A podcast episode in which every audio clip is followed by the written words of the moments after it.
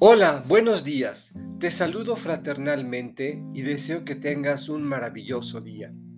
Hoy escucharemos del evangelista Lucas el capítulo 11 en los versículos 47 a 54. Del Evangelio según San Lucas.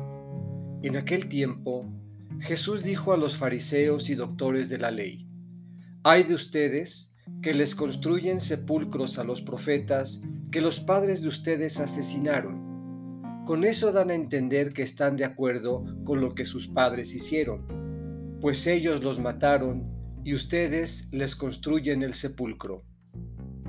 Por eso dijo la sabiduría de Dios, yo les mandaré profetas y apóstoles, y los matarán y los perseguirán porque así se le pide cuentas a esta generación de la sangre de todos los profetas que han sido derramada desde la creación del mundo, desde la sangre de Abel hasta la de Zacarías, que fue asesinado entre el atrio y el altar.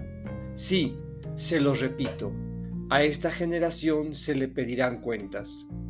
Hay de ustedes, doctores de la ley, porque han guardado la llave de la puerta del saber Ustedes no han entrado y a los que iban a entrar les han cerrado el paso.